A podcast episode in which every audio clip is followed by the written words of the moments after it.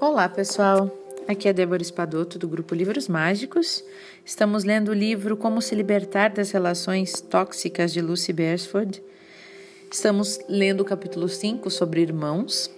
E nós vamos entrar hoje fal falar sobre como lidar com padrastos, madrastas e enteados. Então, a autora nos diz o seguinte: Durante a junção de duas famílias para a formação de uma nova unidade familiar, a criança precisa descobrir como viver nesse espaço que é desconhecido, que é habitado por novos irmãos. E os conflitos relacionados ao território podem ser intensos quando uma família se muda para a casa da outra. E se estamos acostumados a ter o nosso lugar na ordem de nascimento, isso também pode acarretar mudanças da noite para o dia, gerando ressentimentos profundos. Entretanto, como acontece a maioria das rivalidades, não é de todo ruim que meios irmãos nem sempre tenham um bom relacionamento. Agora eles têm a chance de experimentar novos papéis, novos relacionamentos, o que é sempre benéfico. Uma comunicação bilateral é a chave para essa situação, para que todos os irmãos possam falar como se sentem em relação à recém-formada unidade familiar e se sentir ouvidos também. Novas regras de convivência também são vitais para que todos os filhos sejam tratados com justiça. E as crianças lançadas nesse novo sistema podem nunca se tornar amigos próximos, mas com o passar do tempo e com as oportunidades de dividir experiências, elas podem vir a desenvolver laços de afetos, sim. Conflitos não resolvidos. Se tensões ou conflitos no relacionamento entre irmãos não forem resolvidos, eles podem ser vividos na geração seguinte. Vamos ouvir a carta de Nancy e ela diz o seguinte: Dos 7 aos 11 anos eu sofri abuso verbal e físico por parte do meu irmão Cris. Com exceção da minha mãe, eu nunca contei isso a ninguém da minha família. E até hoje eu tenho extremo cuidado quando eu participo de reuniões familiares. Ele e eu temos filhas de 7 anos e ele acaba de sugerir que a minha filha passe um tempo com ele para que as primas possam se conhecer melhor. Entretanto, há pouco tempo a minha filha me disse que nas festas em família a prima belisca e chuta ela. O meu marido e eu estamos tentando ganhar tempo, mas o resto da família já começou a perguntar por que, que nós estamos estragando o prazer das nossas filhas. Se eu disser qualquer coisa, será como uma explosão, uma bomba. O que eu devo fazer? Atenciosamente, Nancy. Bem, a ideia de ver a filha no território de Cris amedronta, amedronta a Nancy, é óbvio.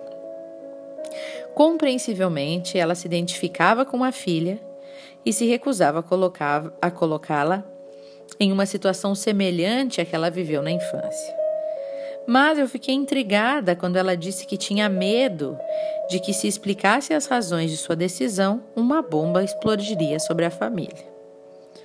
O outro, na situação de Nancy, não era apenas o seu irmão Chris, mas era toda a família, como um todo. Que ela acreditava que eles poderiam se unir contra ela e, uma, e contra o marido dela. Quando eu perguntei como que ela se sentiria nessa situação, a Nancy chegou a chorar ao se lembrar de como a mãe reagiu quando ela reclamou dos abusos físicos do irmão.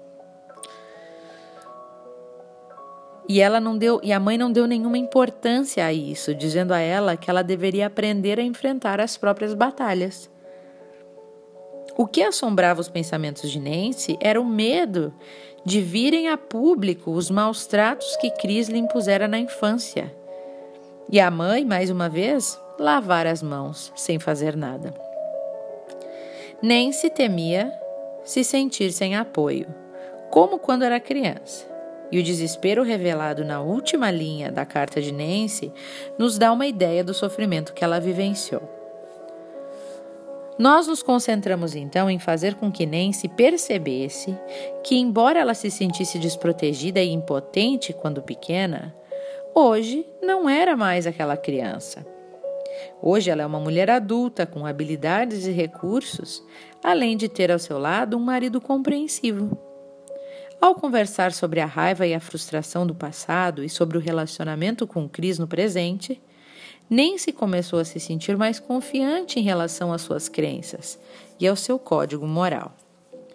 Nós analisamos o quão inaceitável é o abuso físico e como, na qualidade de membro da família, Nancy está em uma posição apropriada para desafiar o comportamento fisicamente abusivo da sobrinha.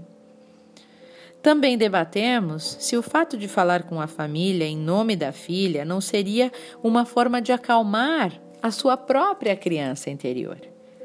Retrospectivamente, claro, por não ter sido compreendida e apoiada pela mãe naquela época da sua infância.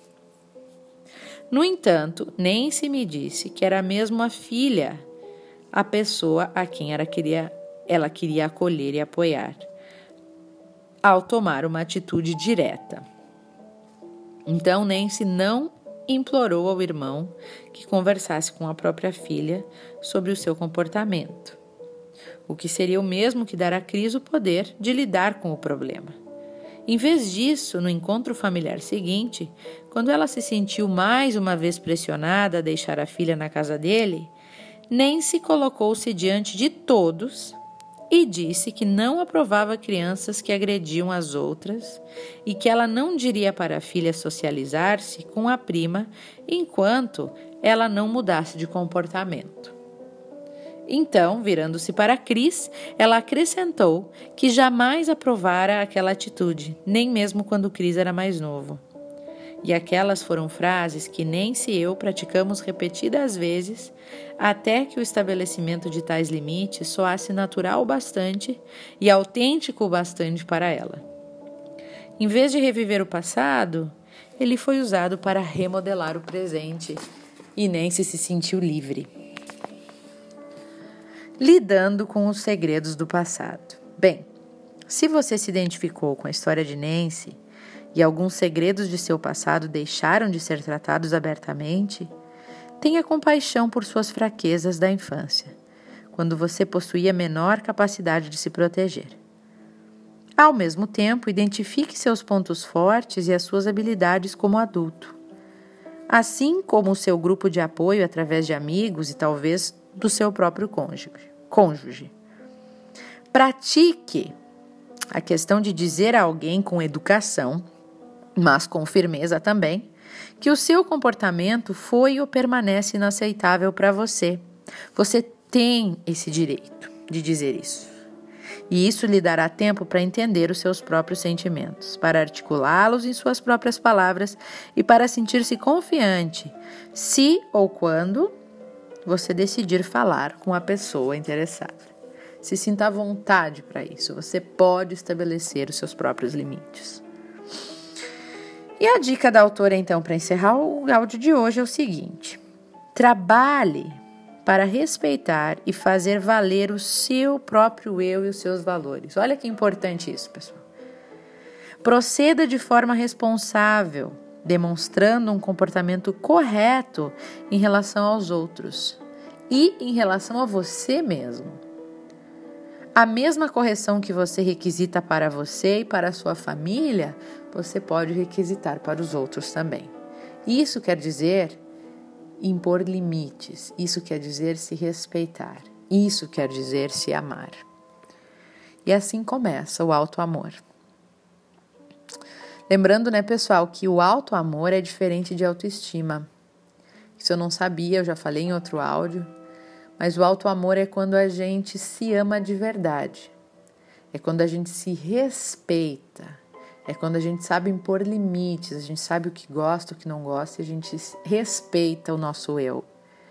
Autoestima é quando a gente se gosta, quando a gente se estima, quando a gente se acha uma pessoa agradável, a gente se considera uma pessoa bonita, uma pessoa atraente, uma pessoa interessante é o mesmo que uma outra pessoa. Você pode achar várias pessoas interessantes, várias pessoas legais, você pode gostar de várias pessoas, mas você não ama todas elas, né?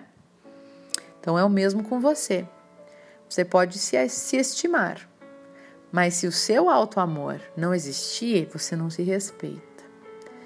Amor tem a ver com respeito. E fica a dica de hoje, né? Então, pessoal, eu desejo a vocês ótimas reflexões e até o próximo áudio. Ah, E quem ainda não me segue no Instagram, me segue lá. Todos os dias eu posto um videozinho dos livros que eu leio com uma mensagem do dia. Débora com H. Espadoto. Beijo grande e até o próximo áudio.